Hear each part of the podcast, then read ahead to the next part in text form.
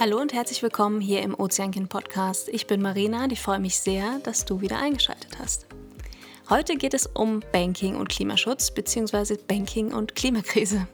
Wir prüfen, inwieweit es da einen Zusammenhang gibt und wie du einen aktiven Beitrag zum Klimaschutz leisten kannst. Und ja, ich denke, jeder hat das ja inzwischen mitbekommen. Das Klima auf der Erde verändert sich. Die Temperaturen steigen, extreme Wetterphänomene nehmen zu, auch bei uns in Deutschland. Die Gletscher schmelzen, der Meeresspiegel steigt an. All diese Ereignisse sind eine direkte Folge menschlichen Handelns. So, den eigenen CO2-Fußabdruck kann niemand mehr ignorieren, beziehungsweise es sollte niemand mehr ignorieren. Vor allem wir im globalen Norden tragen auch eine gewisse Verantwortung. Meine persönliche Meinung. Ja, und auch Banken tragen eine Mitverantwortung für den Klimawandel bezüglich, beziehungsweise für die Klimakrise, in der wir drinstecken. Denn ähm, Finanzdienstleistungen für große Klimasünder stellen ja Banken generell bereit. Und da gibt es natürlich Unterschiede. Welche, ja, also Unterschiede zwischen nachhaltigen Banken und konventionellen Banken. Und genau darum geht es. Ich habe mir äh, einen Gast eingeladen.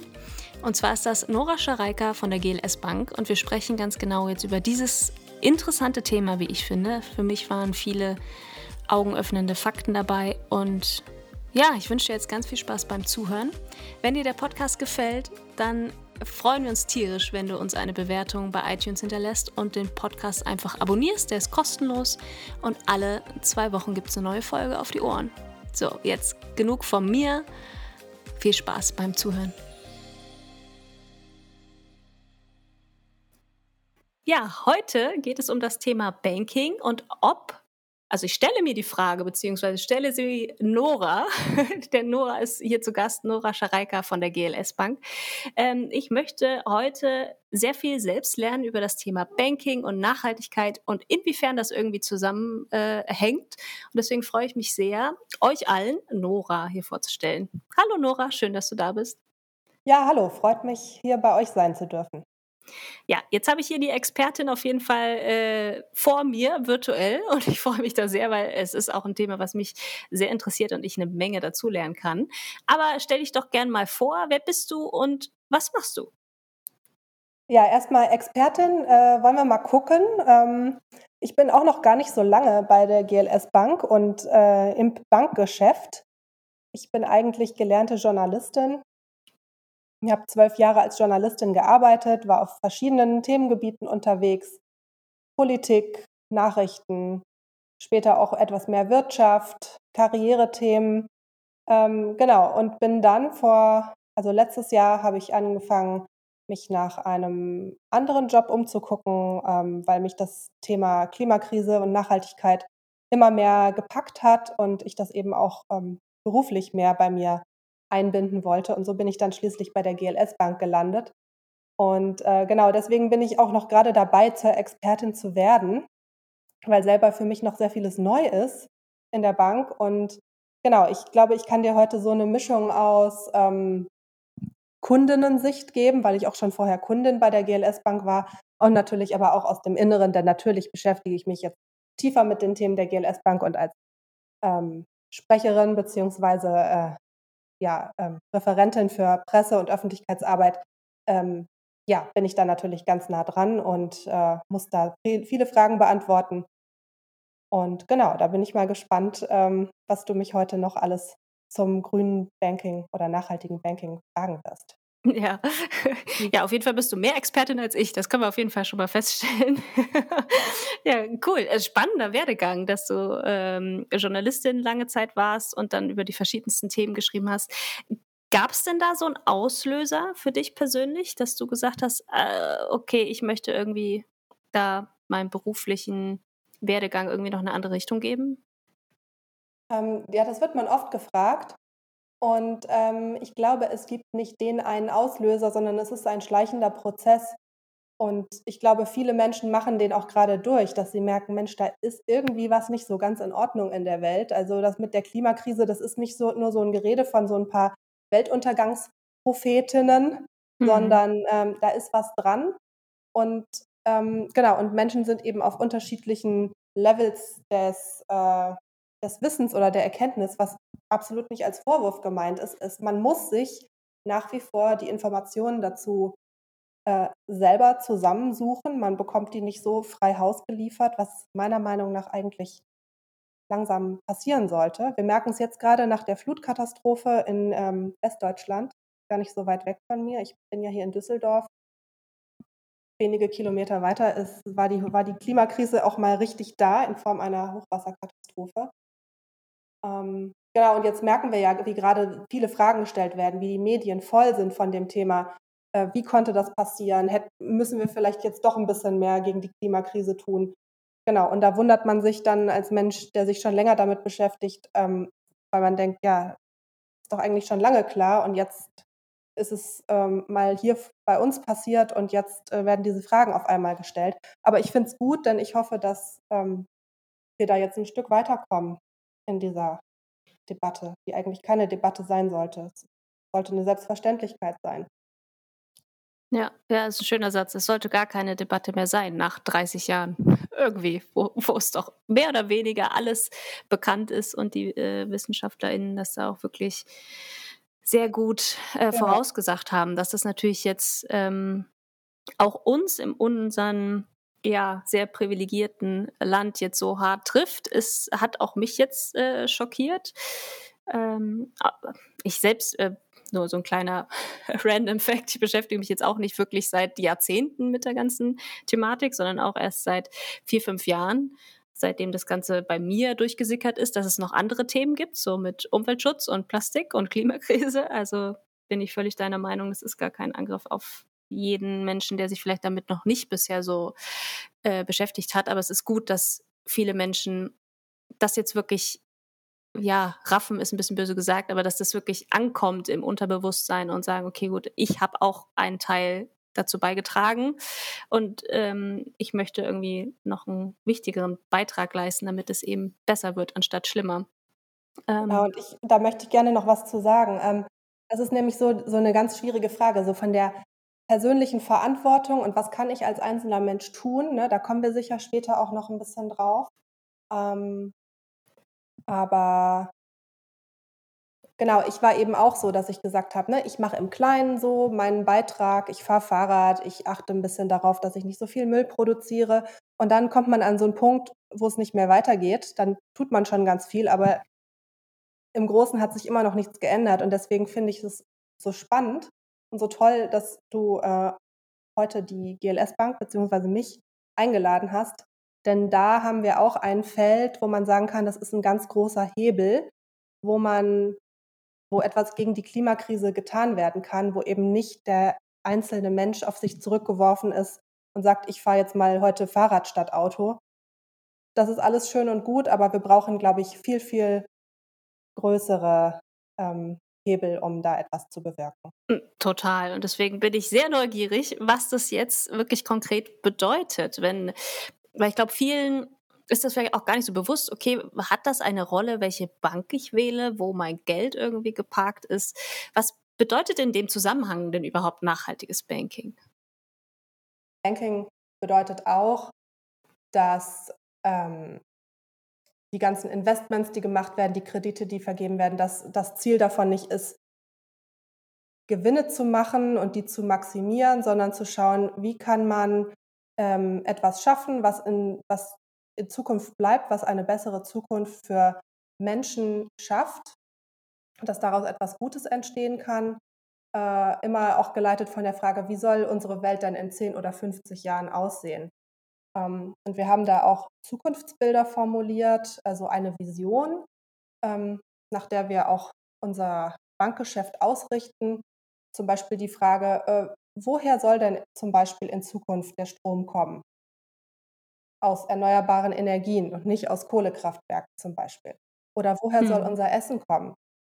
Nicht mehr aus industrieller Landwirtschaft, wo die Produkte eben hergestellt werden ähm, auf dem Rücken von äh, Tieren, die in Massentierhaltung leben müssen, ähm, wo Pflanzen angebaut werden, äh, wo die Böden hinterher kaputt sind ähm, oder für die sogar Regenwald gerodet werden musste, sondern die Zukunftsvision hier ist ähm, 100% Bio, das wäre doch schön. Natürlich ist das äh, ein großes Ziel und ein weites Ziel, aber man kann eben zeigen, erstmal im Kleinen, dass das möglich ist, dass man auch damit gut wirtschaften kann und äh, nicht äh, pleite geht oder so. Ne? Hm. Und genau, und das wollen wir eben zeigen, indem wir in verschiedenen Bereichen, also gemäß dieser Zukunftsbilder auch äh, Kredite vergeben und Geld investieren, zum Beispiel in Biobauernhöfe, in Wohnprojekte, die eben auch nicht auf Gewinnmaximierung ausgerichtet sind, sondern darauf, dass Menschen dort gut und zu bezahlbaren Preisen wohnen können. Äh, erneuerbare Energien ist ein ganz großes Thema, Windparks, Photovoltaikanlagen. Ähm, aber auch Kunst und Kultur ist natürlich wichtig, damit Menschen äh, ein gutes Leben haben oder Bildung. Genau. Und äh, deswegen gibt es eben Positivkriterien, wo wir Geld hineingeben und es gibt auch Negativkriterien, wo wir sagen, da gibt es keinen Cent für. Also was ich schon angedeutet habe, Massentierhaltung, aber natürlich auch keine fossilen Energien, äh, Atomkraft ähm, oder auch Unternehmen, wo die Lieferkette nicht nachvollziehbar ist oder wo man weiß, dass in Partnerländern oder in Partnerfirmen die Menschenrechte nicht geachtet werden. Okay, das, das finde ich klasse. Und das ist dann so, also wenn ich mir das jetzt so vorstelle, okay, da kommt jetzt irgendwie ein Unternehmen, zum Beispiel aus der was weiß ich, Erdölindustrie würde auf uns, auf euch zukommen und sagen, okay, ich hätte gern einen Kredit oder ich würde ein Konto eröffnen.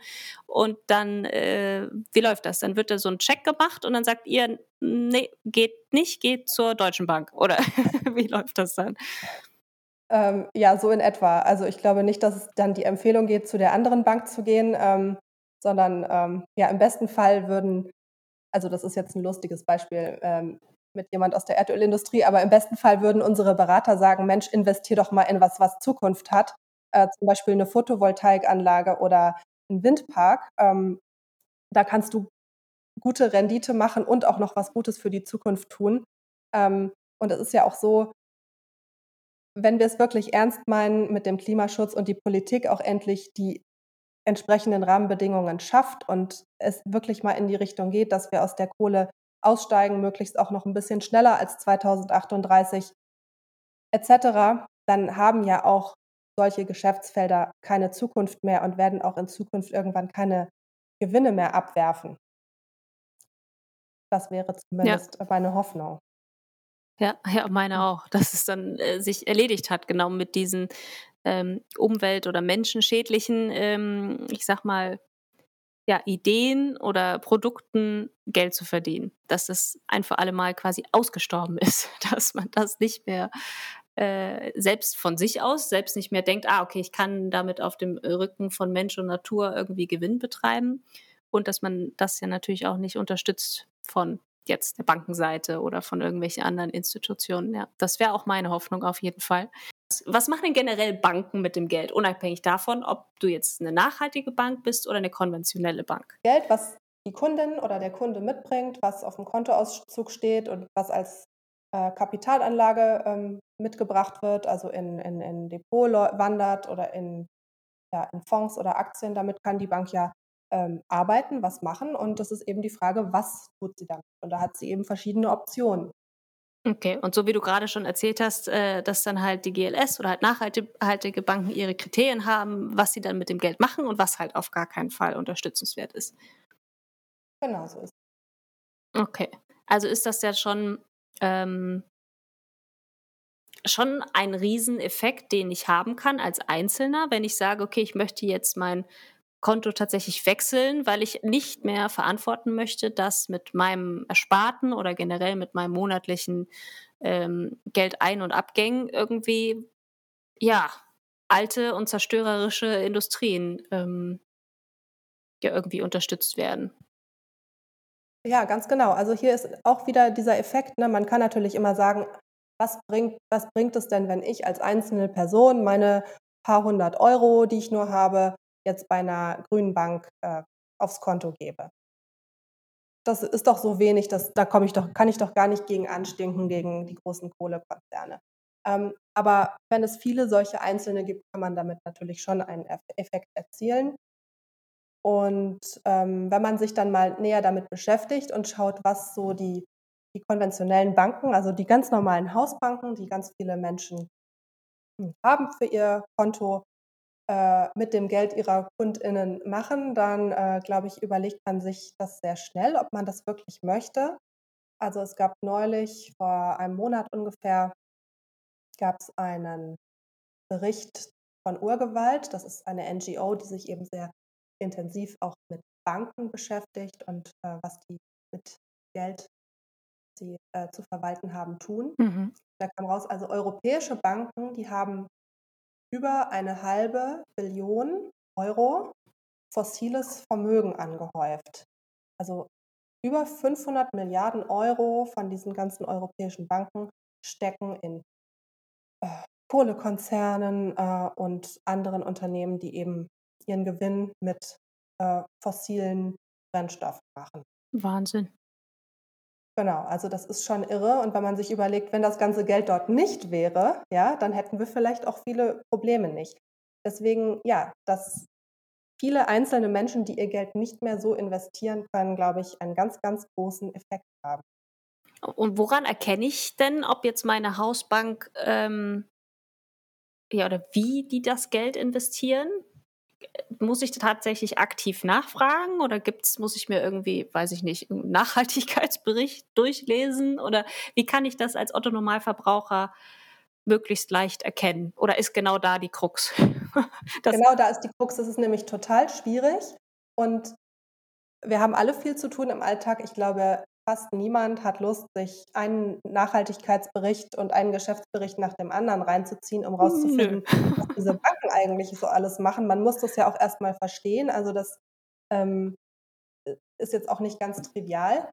Ähm, und da herrscht eben bei den allermeisten Banken große Intransparenz. So, und jetzt haben wir natürlich gerade so ein hellgrünen Zeitgeist. Also viele versuchen ja jetzt zu zeigen, dass sie ja doch was fürs Klima tun und auch entsprechende Produkte anbieten. Ähm, und dann haben wir nochmal ein zusätzliches Problem, nämlich das Greenwashing. Also viele Unternehmen und auch Banken behaupten, dass sie jetzt sehr nachhaltig sind oder gerade am Werden sind. Ähm, aber auch das ist natürlich schwer nachzuvollziehen und äh, zu überprüfen. Und dann äh, bleibt nur das äh, ja, blindes Vertrauen oder äh, sich nach Alternativen umgucken. Denn es ist nämlich auch so, ähm, einige deutsche Banken haben sich jetzt auch äh, verpflichtet, in Zukunft keine neuen Geschäfte mehr zu machen, die zum Beispiel was mit Kohle zu tun haben. Aber das heißt natürlich nicht, dass die alten Geschäfte nicht weiterlaufen. Das heißt auch nicht, dass sie nicht noch Unternehmenskunden haben, die wiederum ihre Gewinne mit fossilen Investments machen. So, und da siehst du dann schon, da sind dann so die, äh, die Stolpersteine versteckt und das ist natürlich für, für einzelne Menschen äh, super schwierig, äh, da durchzublicken. Genau, aber es gibt ja jetzt auch ein paar äh, Ökobanken, die, äh, die da sehr transparent sind und eine davon ist die GLS Bank. Also auf unserer Website findest du eben sämtliche äh, Berichte, den Nachhaltigkeitsbericht. Ähm, für jeden einzelnen Fonds findest du aufgelistet, welche Unternehmen stecken da drin, was machen die genau. Und ähm, genau, und in den Fonds wiederum äh, die Unternehmen, die da drin sind, die werden ständig überprüft. Also es kann auch sein, dass ein Unternehmen dann irgendwann mal wieder rausfliegt, weil sich was an den Geschäftspraktiken geändert hat oder die wiederum irgendwo eingekauft haben, wo wir dann sagen, nee, das äh, entspricht nicht mehr unseren Positivkriterien. Genau, also man kann da schon totale Transparenz entgegensetzen, aber es ist äh, schwierig durchzublicken. Okay, aber gibt es denn dann so unabhängige, unabhängige äh, Tests, die halt gemacht werden von, ich habe keine Ahnung, ich sage jetzt einfach mal Stiftung Fachentest oder ähnliches, oder gibt es bestimmt auch Finanztests oder so, die bestimmte Banken durchchecken und dann sagen, okay, es gibt jetzt die GLS und dann gibt es ja noch die Umweltbank und dann gibt es noch zwei, drei, vier andere oder so. Gibt es denn irgendwie so eine ähm, Stelle, an die ich mich als Kunde richten kann, damit ich mir mal so einen Überblick überhaupt beschaffen kann? Kannst, kannst du mir da irgendwas, ja, einen Hinweis geben, der für uns alle irgendwie ein bisschen hilfreich ist? Ja, natürlich Tests in äh, Magazinen. Ähm, und da wird dann eben auch geguckt nach verschiedenen Kriterien, wie nachhaltig wirtschaften diese Banken jeweils.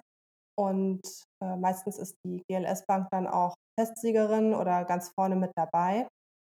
Jetzt neulich zum Beispiel gab es einen Test von äh, Euro am Sonntag, ähm, wo dann die GLS-Bank eben auch Platz 1 in der Gesamtwertung bekommen hat. Und da wurde dann zum Beispiel geschaut, ähm, wie hält sie es mit ihrer Verantwortung für Nachhaltigkeit, äh, welche konkreten Maßnahmen zur CO2-Reduzierung ähm, stecken da drin, ähm, wie hoch ist der Ökostromanteil äh, und so weiter und so fort. Genau, also da kann man natürlich schon sich die ähm, einschlägigen Testmagazine zu Rate ziehen und dann ein bisschen ähm, äh, Licht ins Dunkel bringen. Ich glaube, das ist ganz gut, dann äh, alle, die jetzt zuhören und denken, oh Gott, wo soll ich da anfangen? Wie kriege ich das raus? Äh, welche Bank jetzt für mich äh, und nach meinen Werten irgendwie ähm, besser passt, zumindest die besser als die konventionelle, wenn ich sonst jahrzehntelang bei einer Hausbank war und sage, ah, okay, gut, äh, das möchte ich irgendwie ändern, weil es sich für mich nicht mehr richtig anfühlt. Dann danke schon mal. Dann, ich packe auch den Link mal in die Shownotes und noch ein, ein, zwei andere Vergleiche. Da können dann alle, die in dieses Thema tiefer einsteigen wollen, äh, da sich noch weiter schlau machen. Natürlich auch bei der GLS, wer mag. Genau, auch hier kann ich wieder sehr auch ähm, Urgewalt empfehlen, die natürlich auch alles sehr genau unter die Lupe nehmen und eben auch zum Beispiel auf ihrer Website zeigen, ähm, was machen so die konventionellen Banken, warum wäre es vielleicht eine gute Idee, die Bank zu wechseln und wohin kann ich denn wechseln, was sind die Alternativen und was machen die anders. Das ist da auch sehr schön aufgearbeitet worden. Ach super, mhm. ja, dann packe ich den Link auf jeden Fall auch in die Show Notes. Sehr gut. Ähm, Nora, kann man denn das irgendwie, es ist eine Riesenfrage, die ich jetzt stellen mag, aber kann man das vielleicht irgendwie ein bisschen enger zusammenfassen? Und zwar so, welche Rolle spielt denn der Finanzsektor bei der Klimakrise? Ich weiß es nicht. Ich weiß, es ist eine Riesenfrage und es ist eine, sehr weit gefasste Frage, aber vielleicht gibt es ja irgendwie ähm, eine relativ kurze Antwort darauf. Vielleicht. Finanzsektor spielt eine äh, riesige Rolle bei der Klimakrise, sowohl bei ihrer Verursachung, können wir jetzt natürlich die Zeit nicht zurückdrehen, aber auch bei ihrer äh, Bewältigung und äh, Eindämmung.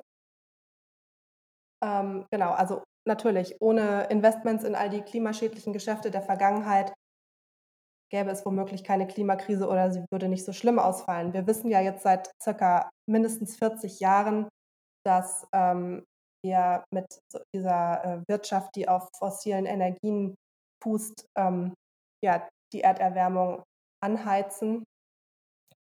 Und es wurde trotzdem ja immer weiter da hinein investiert. Jetzt wurden sogar in den letzten Jahren noch neue Kohlekraftwerke äh, ans Netz genommen. Also da fragt man sich schon, ob das unbedingt sein musste. Aber ja, dahinter steckte natürlich einfach ein anderes Streben, nämlich nicht das danach irgendwie die Klimakrise zu verhindern oder einzudämmen, sondern Gewinn, ähm, Gewinnmaximierung, das ist eben die Logik unseres kapitalistischen Systems. Was in dem Kontext dann natürlich schon auch irgendwo problematisch ist. Ähm, so, wie kann jetzt die, der Finanzsektor ähm, dazu beitragen, die Klimakrise ähm, einzudämmen? Also auch nach der gleichen Logik. Also wenn ähm, wenn wir jetzt die große Transformation tatsächlich angehen und sagen, wir wollen die ganze äh, Wirtschaft, Gesellschaft klimaneutral umbauen, stecken da natürlich auch riesige Chancen drin, weil es neue, neue Arbeitsplätze entstehen, eine große Nachfrage entsteht nach ähm, zum Beispiel Solaranlagen. Und äh, noch ein wichtiger Punkt, ähm, die Klimakrise bringt ja neue Risiken mit sich. Also es werden dadurch, dass ja, Landstriche veröden oder es Überschwemmungen gibt, Unwetterkatastrophen, was wir jetzt eben auch gerade in Westdeutschland gesehen haben, werden ja in Zukunft ähm, Kredite ausfallen. Es, die Risiken werden einfach immer größer. Ja, das heißt, die Banken und der Finanzsektor muss mit Ausfällen rechnen.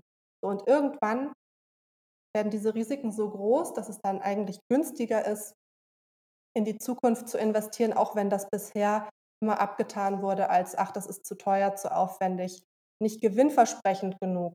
Aber genau das kehrt sich jetzt gerade um und ich glaube, diese Erkenntnis sickert auch gerade durch. Wir haben ja jetzt auch äh, nach der Hochwasserkatastrophe ähm, lesen können, dass großen Versicherungsanstalten jetzt Alarm schlagen und sagen, oh, also in Zukunft können wir solche Risiken aber nicht mehr versichern, das ist ja viel zu teuer. Genau, und da muss dann eben auch so langsam ein Umdenken stattfinden. Und insofern, äh, und ich habe es ja schon gesagt, wie viel Geld äh, im, im fossilen Sektor steckt, wenn das natürlich abgezogen wird und woanders investiert wird, klar hat der Finanzsektor da einen, einen riesen Einfluss darauf. Äh, und es ist mit ein, äh, ein Schlüssel äh, dabei, die Klimakrise an den Griff zu kriegen. Mhm. Ja, es ist schon erschreckend, wie du sagst, mit denen, ich hatte es auch gelesen, dass dann die Versicherer äh, sagen, ah nee, ob das, äh, das wird uns viel zu teuer, ob du das jemals nochmal neu versichern kannst oder so. Und dann denke ich mir so, ey, ja, schön. Die Leidtragenden sind aber die Menschen, die jetzt da alles verloren haben. So, mhm. jetzt Beispiel, jetzt trifft es halt uns in Deutschland wieder ähm, mal, was ja nicht jedes Jahr vorkommt, aber in vielen Ländern der Welt die haben das jedes Jahr und die sind nicht versichert und müssen jedes Jahr wieder neu anfangen. Ne? Also ich finde das immer so dramatisch und krass, dass das am Ende alles auf dem Rücken der einzelnen Bürger ähm, ausgetragen wird und meistens ja. tatsächlich im globalen Süden anstatt im globalen Norden. Und ich bin sehr gespannt, was diese Katastrophe, diese ohne Frage auch ist, ähm, ob das jetzt mal so ja, nicht ein Schritt, sondern, keine Ahnung, mal 20 Schritte, ja, so, so Autobahngas, aufs Gas treten, dass da irgendwie mal was äh, vorangeht. Das ist einfach untragbar. Und auch die Logik ist so. Also wenn ich so als Privatmensch so drüber nachdenke, ja, ich will nicht in die Zukunft investieren, ja, aber wohin denn dann? So, ne, anstatt immer teurer und mehr Geld auszugeben. Also es macht rein logisch eigentlich überhaupt gar keinen Sinn. Und so würde doch jeder äh, Privatmensch das wahrscheinlich auch für sein kleines System irgendwie bewerten. Also das raff ich das, manchmal nicht. so. Noch ein Punkt dazu. Also ähm, unser, unser Wirtschaften ja, und äh, also was Konzerne und Unternehmen in Vergangenheit getan haben, war ja auch, sie haben Ressourcen aus der Natur entnommen und damit etwas gemacht. Also mhm. ich sage jetzt mal ein Beispiel. Zum Beispiel, es wird Regenwald abgefackelt. Dann wird da Soja angebaut. Mit diesem Soja werden Rinder gefüttert und dann werden daraus Steaks gemacht und diese Steaks werden dann von Südamerika nach Europa transportiert. Mhm. So, was zahlen wir im Supermarkt für so ein Steak? Wir zahlen ähm, sicherlich einen Teil des Transportweges, wir zahlen für das ganze Soja, was das Rind gefuttert hat ähm, und für die Weidefläche, auf denen der es gelebt hat. Und vielleicht noch für zwei, drei andere Sachen. Wir zahlen aber nicht dafür, dass ja ein Stück Regenwald verloren gegangen ist, welches uns fehlt, um das ganze Ökosystem der Erde am Laufen zu halten. Mhm. Ne, und das ging eine ganze Zeit lang gut, obwohl die Wissenschaftler ja schon gewarnt haben, ne, das wird irgendwann kippen. Der Regenwald kann irgendwann nicht mehr mehr CO2 aufnehmen, als er ausstößt. Und dann haben wir einen Kipppunkt erreicht. Die Nachricht kam jetzt kürzlich, ja. dass der Amazonas-Regenwald jetzt wahrscheinlich seinen Kipppunkt erreicht hat. Also diese grüne Lunge der Erde ist jetzt auch ähm, ja, nahezu kaputt, weil einfach zu viel davon gerodet wurde. Genau, und das sind ja diese externen Kosten. Ne? Also wir zahlen das nicht mit für unser Steak, aber es ist ein Stück Erde kaputt gegangen. So, und irgendwann akkumuliert sich das und äh, diese Kosten, ähm, die müssen ja irgendwo aufgefangen werden. Ja. Ja, und ähm, das wurde aber bisher ähm, ja weder großartig geahndet, verfolgt oder ähm, äh, die Verursacher dafür zur Kasse gebeten. Es gibt aber jetzt einen Ansatz, das zu ändern, nämlich das Ökozidgesetz. Mhm. Also es wird, es gibt ähm, NGOs die, und, und Bewegungen, die dafür kämpfen, dass äh, Ökozid als Straftatsbestand in die römischen Statute aufgenommen wird. Das heißt, dass Verursacher von solchen Naturkatastrophen dann am Ende auch vor Gericht gestellt werden und bestraft werden und auch ja, dafür zahlen müssen. Das war bisher nicht der Fall. Und das ändert natürlich auch ähm, die Ausgangslage für Konzerne, die sich dann hoffentlich in Zukunft überlegen werden, wie viel Natur sie kaputt machen, um Profite zu machen. Und auch da sehe ich eben einen, einen Hebel, um ähm, diese Art des Wirtschaftens in, in Zukunft äh, zu verändern. Und die GLS Bank hat eben auch mit unterzeichnet äh, den Appell äh, für ein Ökozidgesetz. Das, das gehört eben auch mit in die Rechnung dazu. Ja, ja diese, diese Umweltkosten, die halt einfach genau. durch alle möglichen Produkte, die wir so konsumieren und produzieren, ja, es ist einfach un untragbar mittlerweile. Ja, aber krass, habe ich auf jeden Fall wieder was dazugelernt. Dieses Wort habe ich noch nie gehört. Ich packe dazu auch gerne mal ähm, Infos äh, in die Show Notes, damit man das vielleicht weiterhin verfolgen kann. Fände ich gut, wenn das wirklich ja. durchgesetzt wird. Wäre ich dafür. um, ähm, ja, dann ist jetzt die Frage, nachdem wir gehört haben, okay, wie viel eigentlich der Finanzsektor äh, schon in den letzten Jahrzehnten dazu beigetragen hat, dass es einfach so ist, wie es gerade ist mit der Klimakrise. Natürlich sind da auch andere äh, Zweige da mit drin. Ähm, aber um jetzt nochmal auf die GLS im Speziellen zurückzukommen, was macht ihr denn bei der GLS anders? Ja, ich habe ja gerade äh, versucht, auch so auf diese ähm, Logik abzustellen, dass eben das System erfordert, dass man Gewinne macht und dass ja ähm, die Gewinnmaximierung ähm, irgendwo immer im Mittelpunkt stehen muss, damit äh, Unternehmen erfolgreich sind. Vermeintlich. So, und äh, ich versuche es mal mit einem Zitat von unserem Vorstand, das er neulich in, in, in so einem äh, ähm, Instagram-Video gesagt hat. Ähm, er hat gesagt, die Besonderheit war immer, nicht gegen etwas zu sein, sondern für eine positive Entwicklung.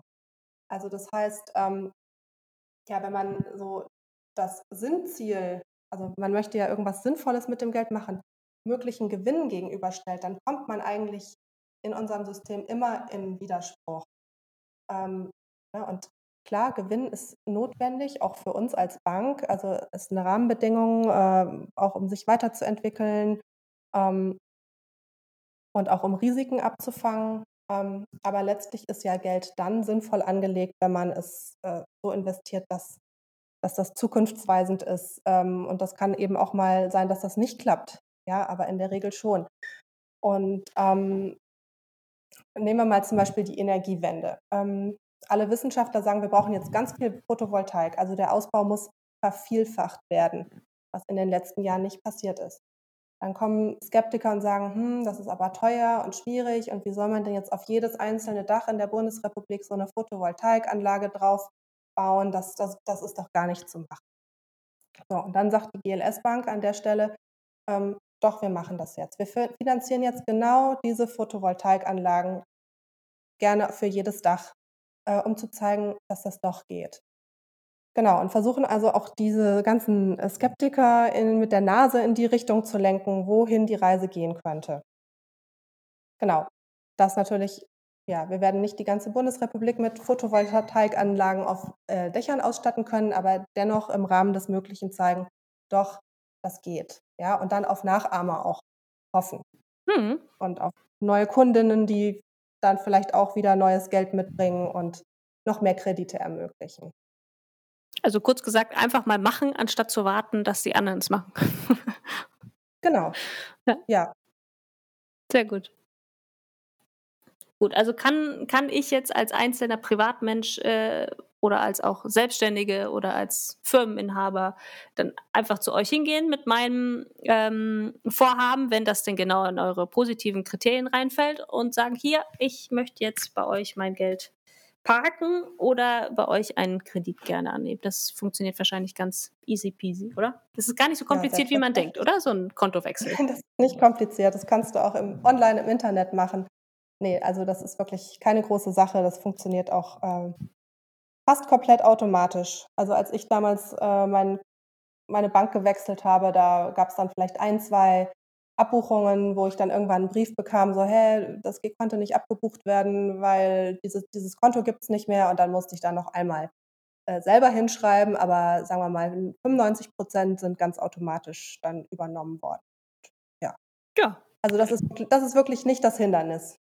Sehr gut. Also alle, die jetzt noch zuhören, die hoffentlich noch dabei sind, ich gehe stark davon aus, äh, einfach mal gucken auf dem Link in den Show Notes äh, mal überprüfen, okay, welche Bank ist denn äh, grün und nachhaltig und was passt zu meinen Werten und dann einfach ja, den Link folgen, Konto wechseln und dann wird alles erledigt, denke ich mir mal, oder? Also es gibt gar keine Ausreden mehr zu warten. Du kannst einen Unterschied machen, indem du dein Konto zu einer grünen Bank wechselst. Ganz genau. Also aus meiner Sicht gibt es tatsächlich keine Ausreden mehr. Sehr gut. Ich danke dir, Nora, für den Einblick und äh, ja, die krassen Zahlen, was da eigentlich in der Finanzbranche so abgeht in Bezug auf die Klimakrise und was seit Jahrzehnten eigentlich ja, damit angerichtet wurde. Dann können wir nur hoffen, dass jetzt äh, bei der Bundestagswahl oder generell die Politik endlich mal die Rahmenbedingungen so setzt, dass sich dahingehend sehr, sehr viel und vor allem deutlich schneller was ändert, oder? Äh, unbedingt. Also wir sind ja ähm, eigentlich schon fünf nach zwölf. Ähm, es ist ganz, ganz viel verschlafen worden und ähm, genau, also mir bereitet es auch wirklich äh, große Bauchschmerzen und ich hoffe sehr, dass sich jetzt äh, bald was ändert.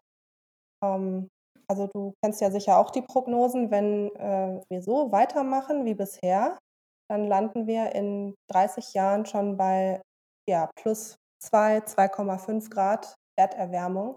Und das wird kein äh, schönes Leben mehr ermöglichen. Das wird einfach ganz viel äh, Leid und Elend, Massenflucht, ähm, Verwüstung nach sich ziehen. Und ähm, ja, das war für mich auch immer sehr abstrakt, diese Information, aber die, die wird gerade irgendwie immer konkreter, auch dadurch, ne, dass wir jetzt gesehen haben, dass da in Kanada eine ganze Stadt abgebrannt mhm. ist. Ähm, genau, und dann heißt es ja immer, ja, was können wir denn hier in Deutschland tun? Ne? Wir, wir sind doch nur für so wenig Anteil CO2 verantwortlich und äh, das bringt doch nichts, wenn die anderen nicht auch was tun. Aber ja, wir haben natürlich auch eine historische Verantwortung. Also wenn wir jetzt ähm, mal die absoluten Zahlen nehmen, wie viel CO2 die Staaten der Welt insgesamt ähm, seit Beginn der Industrialisierung ausgestoßen haben, dann ist Deutschland da äh, in den Top Ten und ja. nicht äh, bei zwei Prozent. Und da sehe ich doch auch eine Verantwortung. Und äh, als reiches und äh, hochtechnisiertes Land können wir da natürlich auch einfach vorangehen und zeigen, wie ähm, so ein, äh, eine Transformation gelingen kann. Und da kommen wir wieder auf den Faktor Banken, die vergeben die Kredite dafür, die können das finanzieren und die können natürlich auch mitentscheiden, wo Geld reingeht und wo kein Geld reingeht. Und da sollte eben in Zukunft, wenn Kredite vergeben werden, sollte dieses Geld in zukunftsweisende Projekte gehen und eben nicht in welche, die unsere Klimakrise noch weiter anheizen. Ja, ist ein schönes Schlusswort. Ich lasse das jetzt so stehen, weil den kann ich nur so zustimmen. es ist äh, endlich Zeit, ähm, dass Deutschland die Verantwortung übernimmt. Auch für das, was die letzten Jahrzehnte eben mitgetragen wurde. Absolut. Ich danke dir, Nora. Und Sehr gerne. Vielen Dank für die Einladung. Gerne. Ja, jetzt würde ich am liebsten gerne mit dir direkt sprechen, damit ich ein Feedback bekomme, äh, wie dir die Folge gefallen hat, ob auch für dich so einige neue Informationen dabei waren. Und vor allem würde mich interessieren, ob du jetzt motiviert bist und mal deine Bank checkst und guckst, du vielleicht schon bei einer nachhaltigen Bank bist oder was deine Bank in Sachen Klimaschutz, Umweltschutz, Menschenrechte oder so schon umsetzt. Und wenn nicht, dann haben wir dir hoffentlich jetzt ganz viele Gründe gegeben, zu einer nachhaltigen Bank zu wechseln. Guck auf jeden Fall in die Show Notes rein, da findest du weiterführende Infos zu dem ganzen Thema. Und ja, es ist eigentlich ganz schön easy, einen aktiven Beitrag zum Klimaschutz zu leisten, indem du dein Konto wechselst. Ist natürlich nur ein Punkt von einer äh, ziemlich langen Liste, was wir als einzelne Person machen können. Also mach das und geh auf jeden Fall zur Wahl. Ja, bitte mach dein Kreuzchen. In zwei Wochen gibt es eine neue Folge bei uns. Da freue ich mich, wenn wir uns da wieder hören, wenn du einschaltest. In der Zwischenzeit kannst du natürlich sehr, sehr gerne zu uns auf Instagram oder Facebook hüpfen oder auf unsere Webseite und dich da schlau machen, was wir denn eigentlich bei Ozeankind e.V. machen und wie du Teil von unserer Bewegung werden kannst. Ja, ich glaube, das war's, was ich dir noch sagen wollte. Ich wünsche dir jetzt einen äh, schönen Abend, schönen Tag, je nachdem, wo und wann du diesen Podcast hörst. Und ich freue mich, wenn du das nächste Mal wieder mit dabei bist.